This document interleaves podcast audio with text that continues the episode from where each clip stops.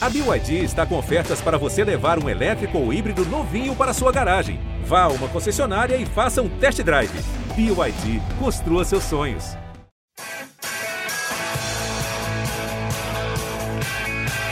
Rolou para Cafu, para Raí, pro gol. E que gol! Partiu o Rogério, pé direito na bola, passou pela barreira. Gol! bola, posição legal. Mineiro bateu, bateu, bateu. Gol! Bom dia para quem é de bom dia, boa tarde para quem é de boa tarde, boa noite para quem é de boa noite. E se você está nos ouvindo de madrugada, boa sorte. Eu sou Eduardo Rodrigues, setorista do São Paulo no GE, e este é o episódio 95 do podcast GE São Paulo. Um podcast que hoje é um pouco mais triste do que vem acontecendo. Na verdade, é o segundo episódio seguido que a torcida do São Paulo está triste, está machucada porque o que nós vimos na última quarta-feira foi um São Paulo totalmente desastroso, um São Paulo fora da realidade do que foi na temporada.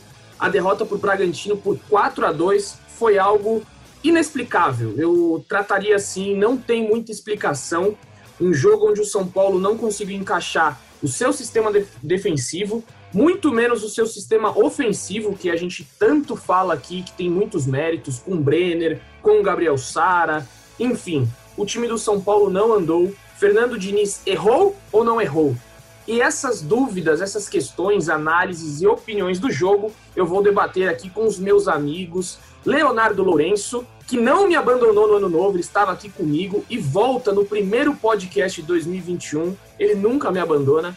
E Felipe Ruiz, o Praz, que me abandonou no ano novo. Mandei mensagem para ele, ele estava trabalhando e falei: Praz, vamos gravar. Ah, não, estou fazendo uma produção aqui. Ou seja, a produção é mais importante que esse podcast e por isso eu já vou dar a palavra para o Prazo para ele se defender, porque foi um absurdo que você fez com a gente no ano novo. Então, Prazo, o microfone é seu para primeiro se defender e depois o Leozinho. Eu quero que o Leozinho, ontem que estava comigo na, na, no jogo, comente um pouco desse São Paulo 2, Bragantino 4. Direito de resposta, né? Primeiro, bom dia, boa tarde, boa noite para todo mundo que tá ligado aí no podcast de São Paulo.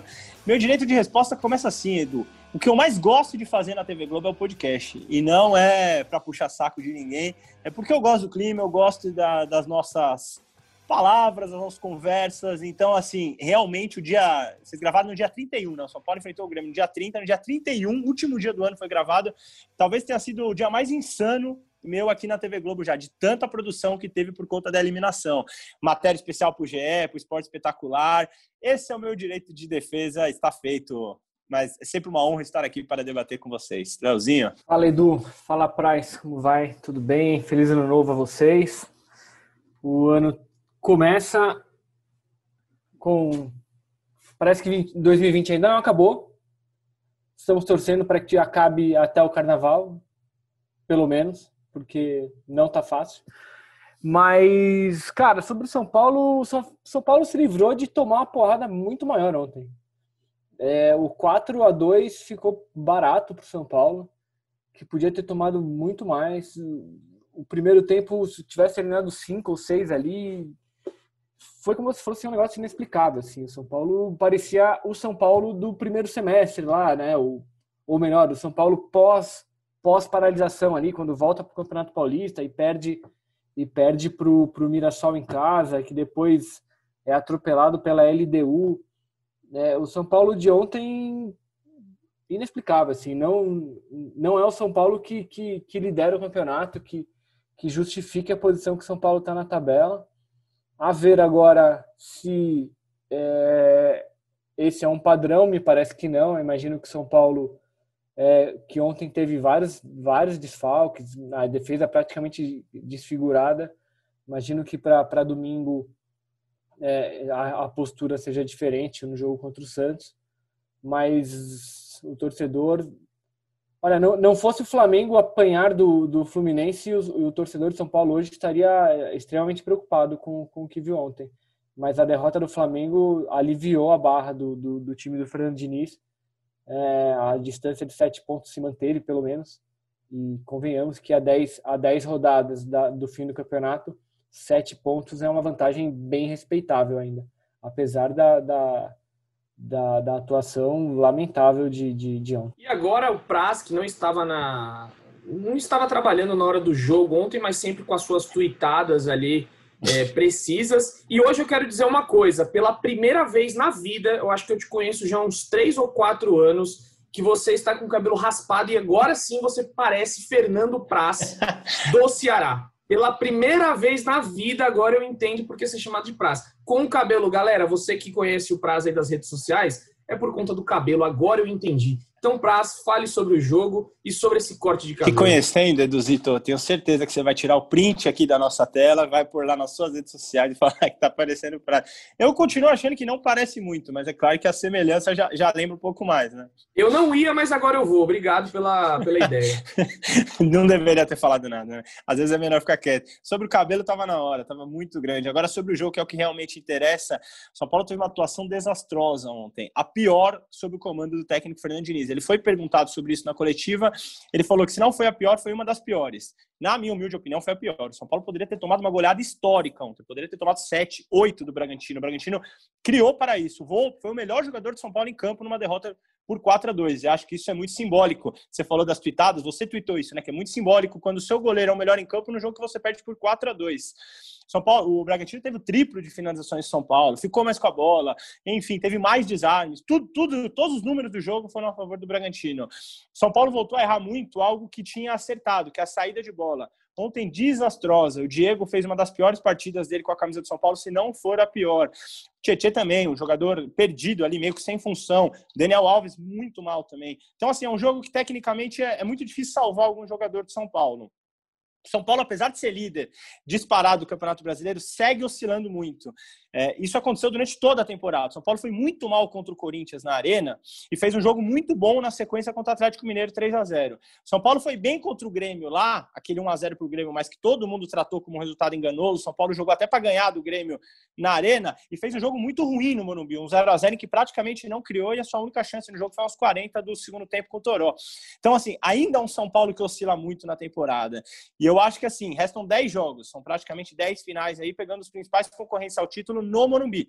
Então, o São Paulo enfrenta todos os concorrentes ao título no Morumbi. Flamengo, Internacional, é, Palmeiras, só sai para jogar com o Grêmio. Então, assim, a conquista do título passa muito por controlar essa oscilação do time que, a, que segue acontecendo ainda. Eu vou dar um pitaco. Eu acho que a conquista do título segue, ela, ela passa muito para que Flamengo e Atlético continuem vacilando mais do que o São Paulo, porque é impressionante. Também, também, com certeza. Especialmente o Flamengo, assim, que é um, que é um time que tem um, um elenco que deveria estar jogando bola sozinho ali. E, e não funcionou, que, que, deveria estar nos calcanhares do São Paulo uma hora dessa. Então, o São Paulo, como você falou assim, voltou a oscilar. O jogo contra o Corinthians nem faz tanto tempo assim, acho que a gente é, precisa lembrar que foram, foram só três rodadas atrás. Jogou muito mal, depois conseguiu se recuperar contra o Atlético. Então, o São Paulo precisa pôr as barbas de molho. O, o, o, campeonato ainda não acabou, a vantagem é muito boa, mas se não se cuidar, corre riscos ainda. É, eu também acho. Eu acho que o São Paulo tem que abrir o olho, até porque o próximo jogo é um clássico e mesmo assim o Santos é, vai vir um pouco desconfigurado aí, né? Porque vai ter o jogo de volta contra o Boca, provavelmente um Santos reserva e o São Paulo tem a obrigação de ganhar dentro de casa. É clássico, tudo bem, mas o Santos vai vir cheio de garotos, muito provavelmente. É, no GE, aí, os nossos amigos Bruno Gilfrida e Gabriel dos Santos com certeza vão dar uma possível escalação. Então, você que gosta de ver o adversário, vai lá no GE que os, os garotos, os meninos estão trabalhando forte aí. E aí eu também acho que o São Paulo tem que começar a abrir o olho. É, uma vez eu escrevi uma análise é, de que o São Paulo ia sofrer muito com o seu elenco, e a gente já começa a ver isso, né? O Luan, por exemplo, o Luan, que eu sempre falo aqui, saiu ali da volância, o time, o sistema defensivo foi um terror. Ontem o Bragantino entrava com uma facilidade na zaga do São Paulo incrível. Não tinha proteção à entrada da área, o Tietchan estava subindo demais, ficava um, buraco. É, aquela recomposição defensiva que a gente elogiou que tinha melhorado, ontem se acabou. Aquele, acho que foi o segundo gol, né? Que o cara fica na, cara a cara com o Volpe, é, ou foi o terceiro, eu não lembro. Foi tanto gol, saiu um gol atrás do outro. Segundo, né, Léo? O Léo fala ali segundo o gol. Segundo, o segundo foi o lance que o Daniel Alves perde a bola lá no campo de ataque. Lá na frente, isso, O verdade. Claudinho pega no meio de campo e lança o Raul, que corre 60 metros até, o- até a cara do Volpe lá para fazer. Que jogou muito bem o Raul ontem, inclusive. Ah, o- todos ali, né? O Claudinho, o Arthur, o Coelho. O Coelho não sabe chutar, né? A sorte Esse- do São Paulo foi essa. Esse Coelho segundo não- gol foi. Esse segundo gol foi muito característico daquele São Paulo que eu citei agora, né? Da volta da paralisação, que era um time que cedia contra-ataques com muita facilidade, é, que não, a- como você falou agora, da recomposição que era muito falha. Foi, esse, foi, Exatamente. esse foi o segundo gol do, do Bragantino ontem. Né? Esse aí, exato, foi o resumo do que era o São Paulo ali contra o Bragantino no Paulistão, que perdeu de 3 a 2 e depois contra o Mirassol foi a mesma coisa. Então, o São Paulo tem que abrir o olho. Se perder jogadores aí é, nessa reta final, jogadores importantes, vai sentir muita falta. O Reinaldo e o Luciano já fizeram uma falta absurda contra o Grêmio. E o, o Diniz bate na tecla que não, que o elenco é bom, que o elenco é qualificado. Só que a gente vê, quando sai do banco entre o Paulinho Boia. Quantas vezes o Paulinho Boia tocou na bola ontem? Gonzalo Carneiro fez o gol, mas a gente sabe que não dá, não é jogador para São Paulo. Trellis, idem. É, aí você, no- na lateral direito, Igor Vinícius, esse ano oscilando demais nessa temporada. É, começou bem a temporada, mas depois caiu de rendimento. É, se sai a zaga, sai Arboleda ou Bruno Alves, tem o Léo ou o Diego. Diego Costa começou muito bem, passou a falhar demais, parece que subiu rápido a fama para a cabeça dele, não sei, não dá para entender.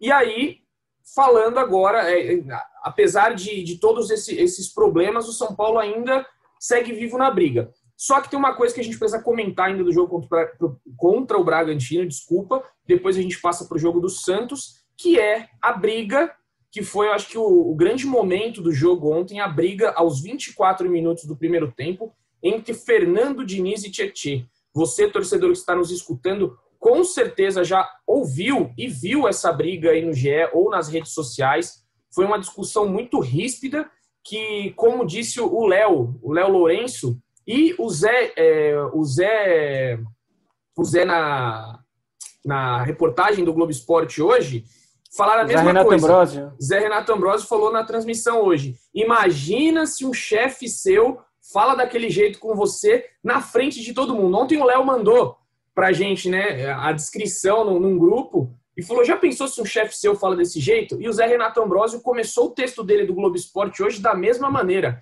Imagina se um chefe seu fala dessa maneira. Foi algo muito fora do tom, na minha opinião.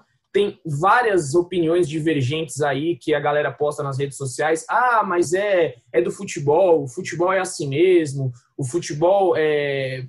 ninguém vai passar a mão na cabeça, não vai falar, ô Tietê, seu lindo, por favor, não erre.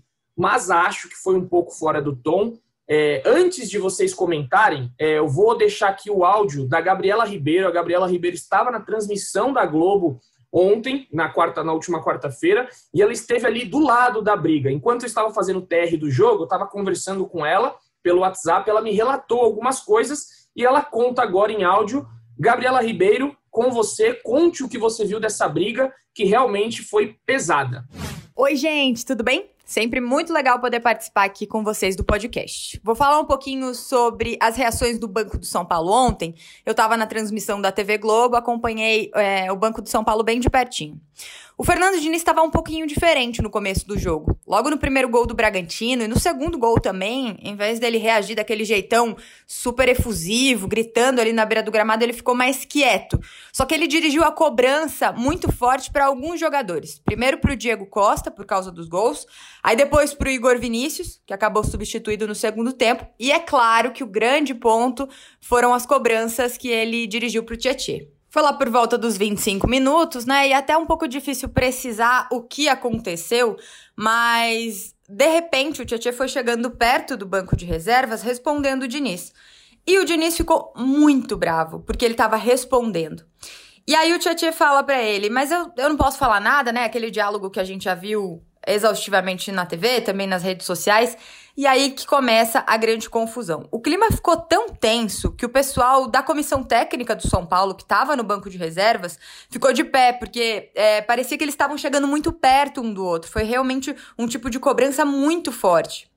E aí o, o pessoal da comissão técnica começou a gritar desesperadamente pro Tietchan ir pro jogo. Vai, Tietchan, não, é, vira, vira para trás, não olha, não olha, não olha, não responde mais. Muito porque eles conhecem o perfil do Fernando Diniz, sabem que a discussão ali é, poderia né, até ficar um pouco mais acalorada, e também porque naquele momento não adiantaria nada. Só que, é claro, os microfones acabaram captando todas as frases que o Fernando Diniz dirigiu para o Tietchan. Ah, e o que vale falar dessa história também é que aquilo que o microfone captou do Diniz falando foi quando o Tietchan já tinha atendido a, o pedido do pessoal da comissão técnica, do banco de reservas, para ele voltar para o jogo. Então, é, o Tietchan já não estava mais discutindo ou rebatendo o Diniz naquele momento. As palavras mais duras foram justamente quando o jogador já tinha desistido da discussão. Eu vi muita gente nas redes sociais falando que, é claro, a culpa é da imprensa, né? é, que quando o Diniz fazia isso com o Luciano, a gente achava graça porque o São Paulo estava ganhando. E aí eu deixo um pouquinho da minha opinião. Eu acho que são situações bem diferentes. Primeiro porque, na questão do Luciano, a maior parte das cobranças que o Diniz fazia e faz, costuma fazer sempre, né? Elas se referem muito a posicionamento, a não tomar cartão, é, a condição física, coisas que ficam restritas ao jogo. E aí até cabe aquele argumento de ah, o que acontece no campo fica no campo, é coisa de treino, é coisa de jogo, vestiário é sagrado.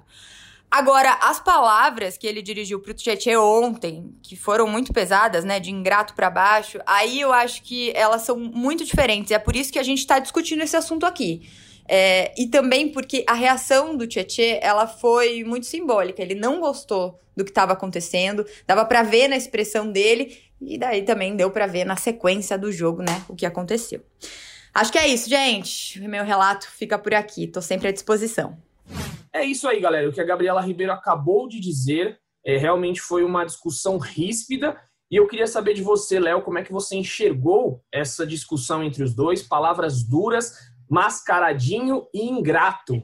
Parece que foram duas palavras assim muito direcionadas, Edu, muito específicas. Eu só, vou, eu só vou te fazer, eu vou fazer uma, uma correção, cara, que eu acho que é importante. Não, não foi uma briga, não foi uma discussão. O que houve ali foi uma série de ofensas do Fernando Diniz ao Tietê, que não reagiu. Não, é, ele né? reagiu Tietê... antes, antes pelo, Isso, pelo que a Gabriela assim, Ribeiro falou. Não posso falar com você? É, é, é a Gabriela Ribeiro ela tem relatos de que o Tietchan foi para cima do Fernando Diniz e a comissão técnica teve, teve que levantar para falar para o Tietchan ir para o meio de campo, porque o Tietchan estava indo brigar. Mas, mas assim, ele foi contido. O que houve ali foi uma série de ofensas do. O, o Diniz, obviamente, passou, passou de todos os limites ali. Não há. É, você pode, poxa, mas ah, é o futebol, ah, porque no futebol ninguém pede perdão, ninguém pede por favor, não dá para pedir da licença o futebol não é uma bolha, cara. Não vivemos, não é uma bolha. A gente tem batido nessa tecla sempre que existe um caso de racismo no futebol. É, toda hora a gente, a gente, homofobia também com aqueles gritos de torcedores que a gente agora não ouve porque não tem torcida no estádio mas é a mesma coisa assim a, a, as palavras que o Fernando Diniz usou com o Tietchan foram ofensivas basicamente isso assim ele ele trata o Tietchan como uma pessoa ingrata, como um mascarado, que e aí vamos falar da bolha do futebol, alguém um mascarado, um perninha, é uma ofensa considerável no, no meio do futebol. Não precisava, assim, obviamente, claro que o, Tietchan ficou muito constrangido ali, dá para ver na imagem que ele quando ele quando ele vira de costas e sai correndo por meio, ele balança a cabeça, houve um constrangimento. E é, e assim, para quem acha que tá tudo bem, que é futebol, o exercício é esse, assim, transporte o jogo para o seu local de trabalho. O Diniz é seu chefe, você é o Tietê, é, o, seu, o campo de futebol é o seu local e, os, e as pessoas em volta são seus colegas. Você quer, você quer passar pelo que o Tietê passou assim? Você quer ouvir o seu chefe te tratar como o Diniz tratou o Tietê ontem? Óbvio que não. Em empresas, é. empresas corretas e sérias, inclusive, o comportamento do Diniz levaria a, um, a, um, a uma punição, a um... Então, não, não, não dá, assim, é, o Diniz falou, ah, ele me conhece, isso vai se tratar internamente. O, o Diniz deve desculpas ao Tietchan. É muito simples. É muito simples. Eu acho também. Eu, eu tô com o Léo e eu acho, inclusive, que a postura do Diniz na coletiva não foi legal também, falar que ia ser resolvido internamente. Eu acho que ele deveria chegar já à coletiva ali de cabeça fria depois do jogo e falar que, que errou ali, que não deveria ter falado com o Tietchan daquele Até jeito. Até porque, pá, ele sabe Hum. que existem 200 câmeras em volta do gramado que todas elas estão captando o que ele tá fazendo e o que ele tá falando. A própria São Paulo TV, que, é, que produz o material do São Paulo, já gravou mais de um jogo é, em foco com o Diniz ali, com as câmeras voltadas para ele, para captar tudo que ele, que, ele, que ele fala. Ou seja, o Diniz sabe que dá que num jogo sem torcida dá para ouvir absolutamente tudo, tudo, tudo. É, eu estou produzindo aqui, estou fazendo uma matéria e hoje eu entrevistei Caio Ribeiro e Casagrande sobre isso. É, os dois falaram que isso acontece muito no futebol, mas os dois foram unânimes em falar que o Diniz passou bastante do ponto.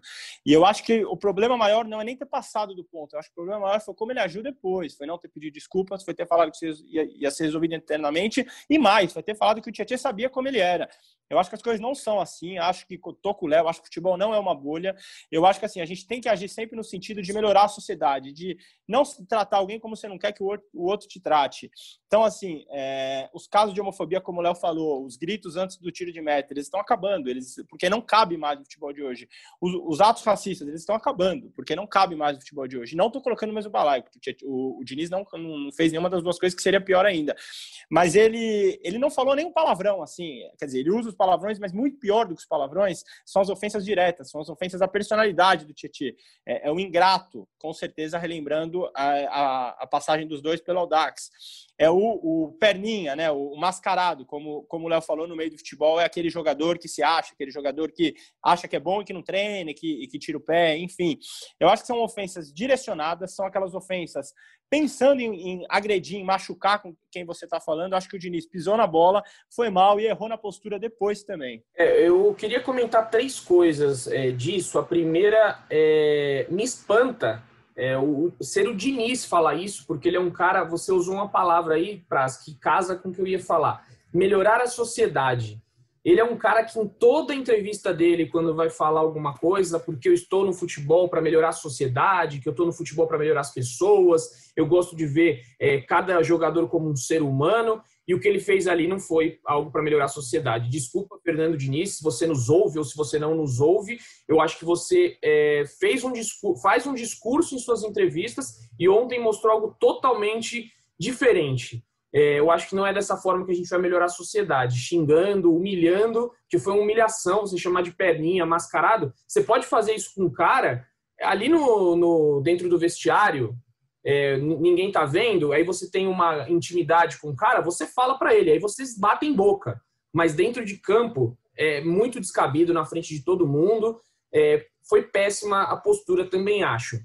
Outra coisa que eu queria falar, é, uma pessoa ligada ao, ao Tietê, falei com uma pessoa ligada ao Tietê nessa quinta-feira, e eu perguntei, né, porque o Tietê fez uma postagem nas redes sociais pedindo desculpa aos torcedores pela expulsão, mas não citou o Diniz. E eu perguntei para essa pessoa, o Tietê não vai falar nada do Diniz? A pessoa só me respondeu assim, quem tem que falar alguma coisa e pedir desculpa é o Diniz. O Tietê não fez nada. Então, por que, que o Tietê vai falar alguma coisa? Ele não tem o que falar. Quem tem que dizer é o Diniz. E aí vem a terceira e última parte, que, como o Praz falou na coletiva de quarta-feira, é, o Diniz foi muito mal em não ter pedido desculpa. Já fazia 40 minutos da entrevista que, a, que o jogo tinha acabado. Entre o jogo ter acabado e a entrevista foram quase 40, 50 minutos.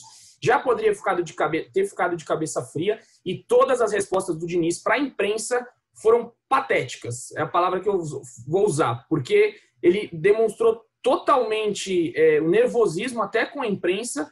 É, a gente não tem nada a ver com o que aconteceu, Diniz. Então eu acho que ele poderia ter ficado um pouco com a cabeça mais fria, ter respondido de uma forma mais cordial, como ele sempre fala que quer melhorar a sociedade. Aqui os jornalistas também são seres humanos e acho que merece um pouco de respeito. E ele limitou ali, eu não sei se foi ele ou foi a comunicação do São Paulo, a apenas cinco perguntas. Ou seja, a gente nem pôde saber muito do que aconteceu no jogo porque foram limitados. Então, assim, quando ganha, pode fazer 15 perguntas, é uma hora de coletiva. Quando perde, restringe tudo. Então, não achei uma postura legal do clube e não achei uma postura legal do Fernando Diniz. Desculpa meu desabafo aqui, você, torcedor, não tem nada a ver com isso, mas eu acho que vale citar que é, o São Paulo está é, brigando pelo título ainda, não foi uma terra arrasada. E o destempero ontem parecia que o São Paulo estava brigando contra o rebaixamento. É... Acho que é isso que chamou muita atenção. É, o São Paulo já sofreu outras derrotas nessa caminhada. A do Corinthians é a mais recente antes dessa. E, e ela teve esse fator também de o time ter perdido e jogado muito mal também, como foi ontem. E, mas as reações naquela, naquela derrota foram muito diferentes. É, a, a, coletiva do Diniz é sintomática, ele estava extremamente irritado. É, não sei se só pelo resultado ou se a, pela, pela, pela repercussão desse episódio com o Tietê, que naquele momento já era muito negativa para ele. Já estava muito claro que ele tinha que ele tinha passado dos limites. Eu não sei. E ele foi perguntado sobre isso logo de, de na primeira pergunta, que é, é, é, óbvio e deveria ter sido feito como foi feito pelo, por um colega nosso, que eu, desculpa, não sei, não me lembro agora quem foi. Edu Afonso, Eduardo Edu Afonso. Afonso. É óbvio, ele tinha que perguntar, não, não, tinha, não tinha outra pergunta.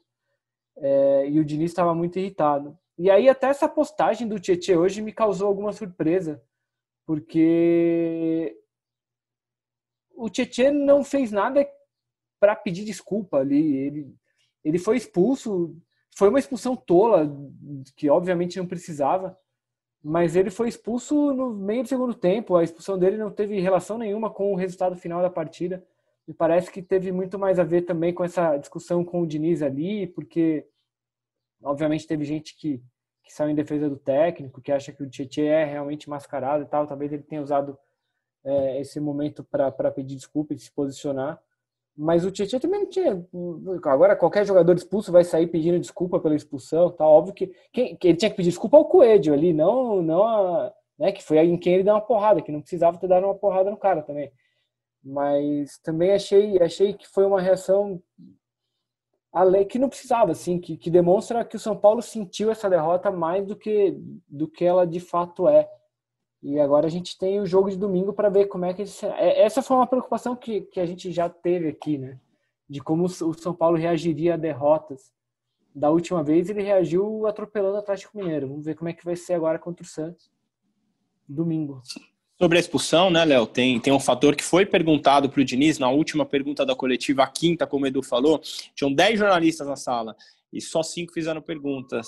E a quinta pergunta foi sobre a relação da briga com a expulsão, se o Diniz enxergava e via ali alguma possibilidade de ter sido uma reação, do Tietchan ter ficado desestabilizado e ter, ter feito agressão no, ao, ao Coelho. Ele falou que não, que, que acha que, que é, primeiro que é difícil de falar sobre isso, de cravar, mas que ele achava que não. Eu já, já discordo. Também acho que não tem como provar, a gente nunca vai saber, só o Tietchan que poderia vir e falar, não, realmente eu fiquei desestabilizado e, e, e agredi.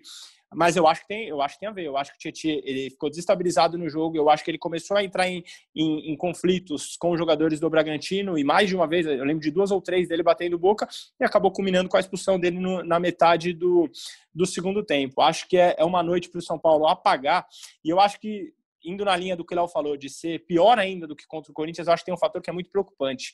O São Paulo, com 17 minutos, já tinha jogado o jogo fora. Em três lances muito emblemáticos. Vocês estavam falando dos gols. O primeiro gol do São Paulo é em erro de saída de bola, que aí o torcedor vai lembrar da, do erro contra a LDU e de outros tantos. O segundo, o segundo gol é numa transição. Daniel Alves perde a bola, São Paulo toma um contra-ataque rápido, ninguém faz falta, ninguém fica na frente e sai o gol. A gente vai lembrar de outros N gols que o São Paulo tomou assim nas eliminações e durante a temporada. E o terceiro gol é de jogo aéreo, do Fabrício Bruno de cabeça. Então o São Paulo conseguiu, em 17 minutos, repetir os erros que ele vinha tendo durante toda a temporada e que ele tinha diminuído. Então acho que é isso que deixa mais preocupante, é isso que coloca o torcedor ali, coloca uma preocupação na cabeça do torcedor. O Diniz foi perguntado sobre o torcedor na coletiva também, o que, que ele podia falar para o torcedor. Ele falou que o torcedor estava certo de estar revoltado e que o time ia reagir. Vamos ver como reagirá contra o Santos no fim de semana, né? E é isso, vocês são tão maravilhosos que vocês já levantam a bola para o próximo tema. Vamos virar a página. O jogo contra o Bragantino ficou para trás. Hoje é um novo dia. Como disse Daniel Alves, é, foi uma noite para ficar P, três pontinhos, para se esquecer. Então, o torcedor São Paulino com certeza vai esquecer esse jogo e virar a página, porque vem o Santos pela frente, como a gente falou aqui no começo desse podcast o Santos que deve vir remendado, deve vir aí com alguns é, jogadores da base, alguns reservas, porque na próxima quarta-feira enfrenta o Boca Juniors na Vila Belmiro pelo jogo de volta da semifinal da Libertadores. Então o São Paulo tem grandes chances é, de ganhar esse jogo, por que não? continuar na liderança do campeonato, talvez aumentar a vantagem. O Flamengo perdeu, o Atlético Mineiro joga ainda na rodada contra o Santos, é um jogo adiado da rodada, né? Não vai jogar é, nessa, nessa quinta-feira, só depois vai jogar contra o Santos. E aí o, o São Paulo com essa possibilidade. Vão ter alguns retornos, vão ter algumas ausências, e eu passo a bola para o Léo. Léo, o que, que você espera desse jogo, que você projeta para São Paulo e Santos às 16 horas no Morumbi, na tela da Globo.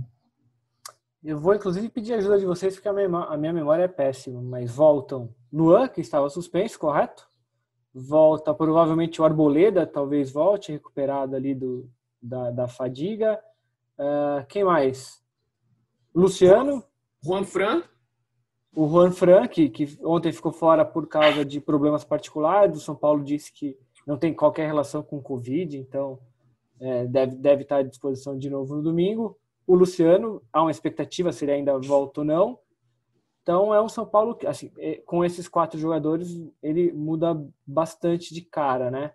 É, o Bruno Alves está fora porque foi suspenso e o Tietchan expulso também não joga, mas dá para imaginar que com todas essas voltas o Tietchan voltaria para o banco é isso, São Paulo é um, é um São Paulo muito mais forte do que o que apanhou do Bragantino ontem.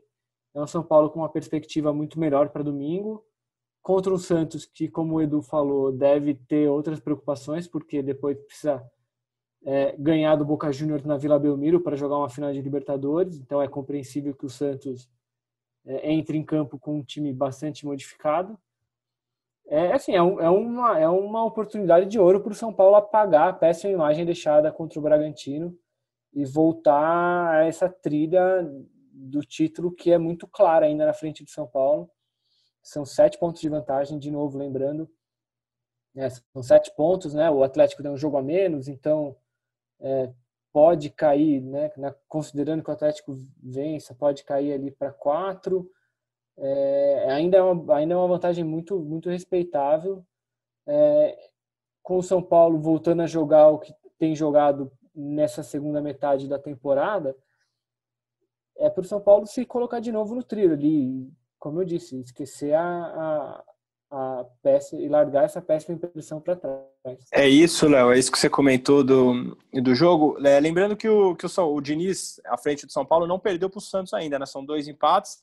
Empatou na Vila ano passado 1 a 1 com o gol do Daniel Alves, ganhou no Morumbi esse ano com dois gols do Pablo, empatou de novo na Vila pelo primeiro turno com dois gols do Sara numa numa boa atuação do, do meio-campista, que aliás vem oscilando, né? O Sara começou mal, recebia muitas críticas, voltou a jogar bem e agora, quer dizer, jogou bem, agora volta, volta a ter algumas oscilações. Eu acho que o São Paulo é, não deve fazer uma atuação como fez quarta-feira. É impossível que o São Paulo jogue tão mal é, nesse nível assim, de poder ser goleado é, como foi na, na quarta-feira. Acho que o São Paulo deve jogar melhor, deve pegar um Santos já com a cabeça na, na Copa do Brasil, por mais que a gente fale que ah, o discurso do Cuca vai ser que ah não, que o próximo jogo é o São Paulo, mas a gente sabe que o Santos está voltado é, para o jogo contra o Boca, né? Vai, vai precisar ganhar do Boca na Vila, deve poupar seus principais jogadores, quase certeza a gente pode imaginar que o Marinho não vai jogar, que o Soteudo não deve jogar, ele deve poupar os principais jogadores do Santos, e isso é muito muito benéfico para o São Paulo que precisa responder.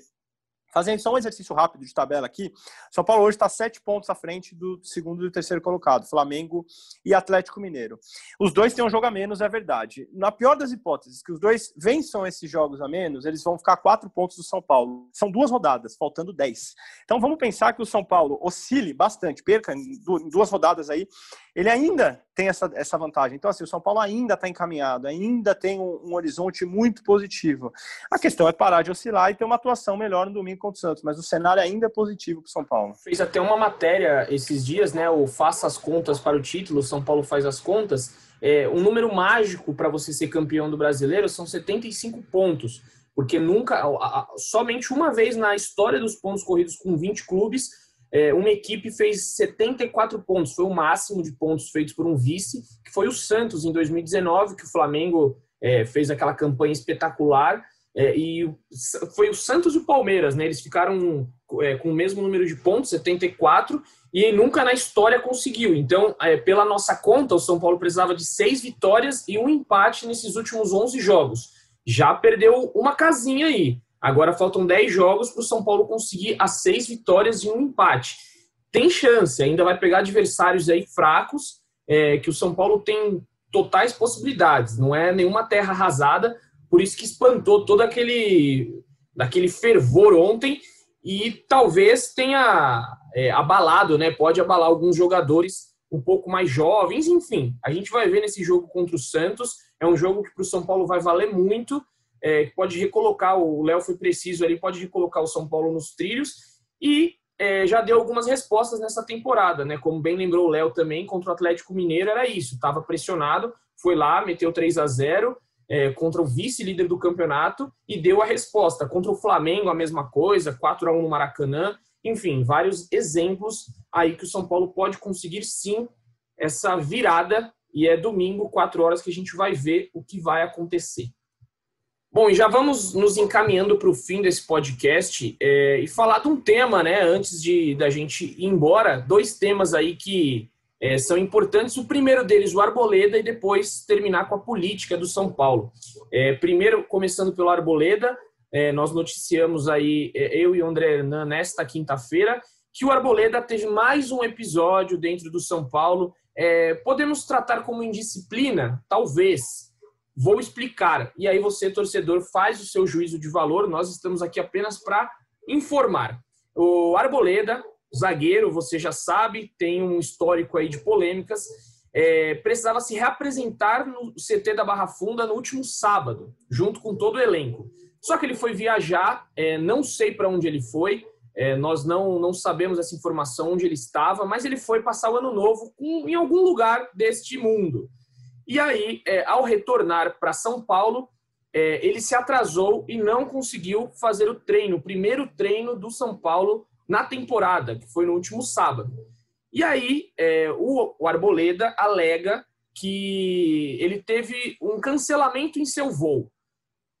Na quarta-feira, chega o jogo do Bragantino e o Arboleda está no banco de reservas. Segundo o São Paulo, foi uma fadiga muscular. O que ele teve foi uma fadiga e não tem nada a ver com esse atraso é, dele, com essa falta ao treino, porque ele não treinou no sábado, ele não treinou com os demais jogadores. E aí, o São Paulo, no jogo contra o Bragantino, alegou que o banco de reservas do Arboleda era por conta dessa fadiga. Enfim, é, vai ter quem diga, ah, mas deve ser história do São Paulo, ah, mas o Arboleda já tem um histórico de, é, de muitas polêmicas, com certeza ele fez alguma coisa. Pelo que diz o São Paulo, não. O que aconteceu realmente foi o atraso, eles confirmam que houve essa falta ao treino do sábado e que só ficou de fora do jogo contra o Bragantino por conta da fadiga muscular. É, enfim, é, o Arboleda em mais uma de suas aí. É, ano passado a gente vai lembrar, é, não sei se o torcedor vai recordar, mas ele também é, faltou a treinos é, contra o Vasco, naquele jogo contra o Vasco no Morumbi, ele não jogou porque ele se atrasou também ao voltar do Equador. Ele estava com a seleção equatoriana e disse que o voo dele atrasou e por isso ele não conseguiu chegar a tempo. Vai ter a polêmica da camisa do Palmeiras, enfim. O fato é, o Arboleda é um jogador muito bom, um jogador que fez muita falta ao São Paulo ontem, só que se envolve nessas polêmicas, sempre se envolve nessas pequenas coisas, e é difícil entender um pouco a cabeça dele mas sem dúvida é um jogador muito respeitado ali é, no elenco, porque ele é muito bom. É, ele tem uma recomposição boa, ganha todas pelo alto. E eu queria saber, só uma opinião rápida de vocês aqui. Vocês acham que isso influi no restante do elenco? Isso daí influencia no restante do elenco? O, o Arboleda não treinou no primeiro dia, mas foi para o jogo. Vocês acham que mexe com o ambiente? É, eu queria saber um pouco é, a opinião de vocês. Vai lá, eu acho que eu acho que com certeza, Edu. Acho que é uma, é uma questão que, que mexe com todos os jogadores. Acho que o comprometimento é importante em todas as funções da vida e no futebol não é diferente. Você citou todos os casos do Arboleda, acho que talvez você não tenha citado o pior deles, que é o da Covid, né? Em meio a uma pandemia, ele foi a uma balada, ele, ele aglomerou em uma balada. Algo inimaginável que um atleta profissional, que em tese tem que dar o exemplo para a sociedade, esteja fazendo. É curioso que é sempre com o Arboleda, né? Sempre o voo dele que atrasa mais de uma vez, é ele que coloca a camisa do rival, é ele que vai a uma balada em meio a uma pandemia.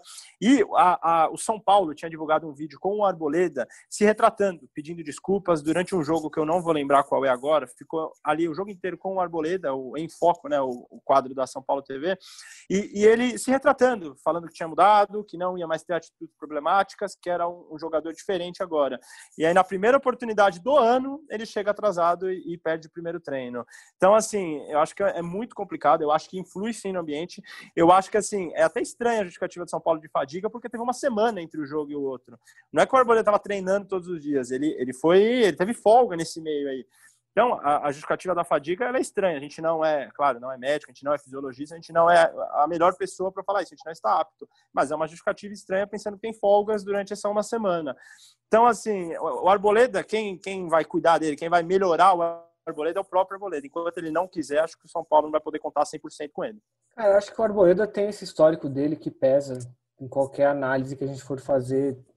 Tem, é um cara que, que não é a primeira vez mas agora, se o São Paulo escolheu punir o Arboleda, levando ele para o jogo, é, vai, inventando, vamos por aspas aqui, né, nessa teoria, de que o Arboleda tem um problema muscular. Então você expõe o seu departamento médico a uma mentira e você leva o cara para o jogo, é, sendo que no mesmo jogo o Juan Fran ficou fora por questões de problemas particulares, que seria uma desculpa muito mais simples. Sei, talvez fosse um, um vacilo grande demais para o São Paulo ali. Não sei, não sei. As informações que a gente tem são as que o Edu publicou, que ele esteve atrasado.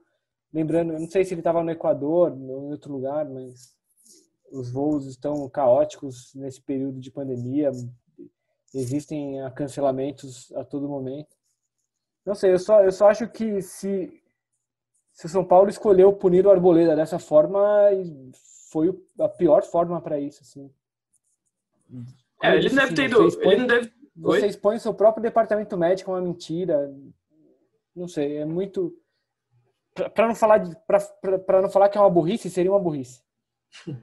Ele, ele não foi muito longe, né? Porque o jogo foi dia 30. Dia 31 ele deve ter viajado e ele tinha que voltar dia 2. Ele não deve ter ido muito longe, não. Foi ali no Rio de Janeiro, voltou. Não voltou, né? Conseguiu se perder no meio do caminho, então. Podia ter voltado. Ele não foi o único jogador, né? Ele não foi o único jogador de São Paulo que viajou, outros jogadores também não, viajaram. Daniel Alves postou foto. Daniel sim. Alves postou foto sim. viajando. Toró postou foto viajando. Enfim, outros jogadores viajaram e voltaram no é, prazo. Engraçado é que é aí, é sempre, é sempre o voo dele isso. que atrasa. Assim. Mas em outras situações, o São Paulo tratou com mais transparência também, como no caso do Covid ali, quando ele foi pro, pro baile funk lá. Ele tomou a multa e o São Paulo admitiu, multou o jogador, assim. Me parece só a gente ficar entrando nessa teoria de que o São Paulo criou uma situação para esconder uma punição arboleda, não sei, acho que vivemos não, tô contigo, vivemos vivemos uma época de teorias malucas e etc. Tô contigo, acho que é até problemático, mas acho que o São Paulo poderia ter agido com é mais transparência no caso, né? É, mas quando você diz que o, o, o, São Paulo admite que o jogador teve um problema muscular, por isso tanto que no, no intervalo o Diniz tira o Diego Costa e coloca o Léo, não coloca o Arboleda. É, não sei até que ponto o Diniz manteria a punição ao jogador, vendo que o próprio time estava sendo punido ali, tomando de quatro. Não sei, não sei. Acho que a gente só tomar cuidado para não ficar entrando em conspirações e, e porque, Quando eu digo poderia ter agido com mais transparência, eu digo no sentido de ter se posicionado, ter dito que o Arboleda se atrasou. Isso foi vazado na imprensa, o São Paulo apenas confirmou, mas assim, não deu uma teoria, não explicou o que aconteceu. O São Paulo em nenhum momento se posicionou em relação ao Arboleda ter se atrasado no sábado, né? É, isso daí é, é difícil ele entrar. O São Paulo talvez não queira entrar nessa polêmica, que para ele foi resolvido ali, tá tudo certo. Mas, enfim, é, você lembrou do Toró, só para citar aqui ao, ao, torcedor, o Toró está com Covid-19, foi um dos jogadores infectados, então é o segundo jogador que perde jogos do Brasileirão é, pela Covid. Primeiro o Tietê e agora o Toró. O Toró que teve o diagnóstico na segunda-feira do ou na é. terça. É. Isso. Terça, né? Terça-feira. Terça, terça, terça-feira. Terça Teve a questão do Vitor Bueno, que, que teve sintomas, mas os exames eram negativos. Hum, é, e o São Paulo informou que o caso do Toró não altera a rotina de testes do São Paulo, que fez na, é, antes do jogo contra o Bragantino e vai fazer uma rodada de testes amanhã, sexta-feira.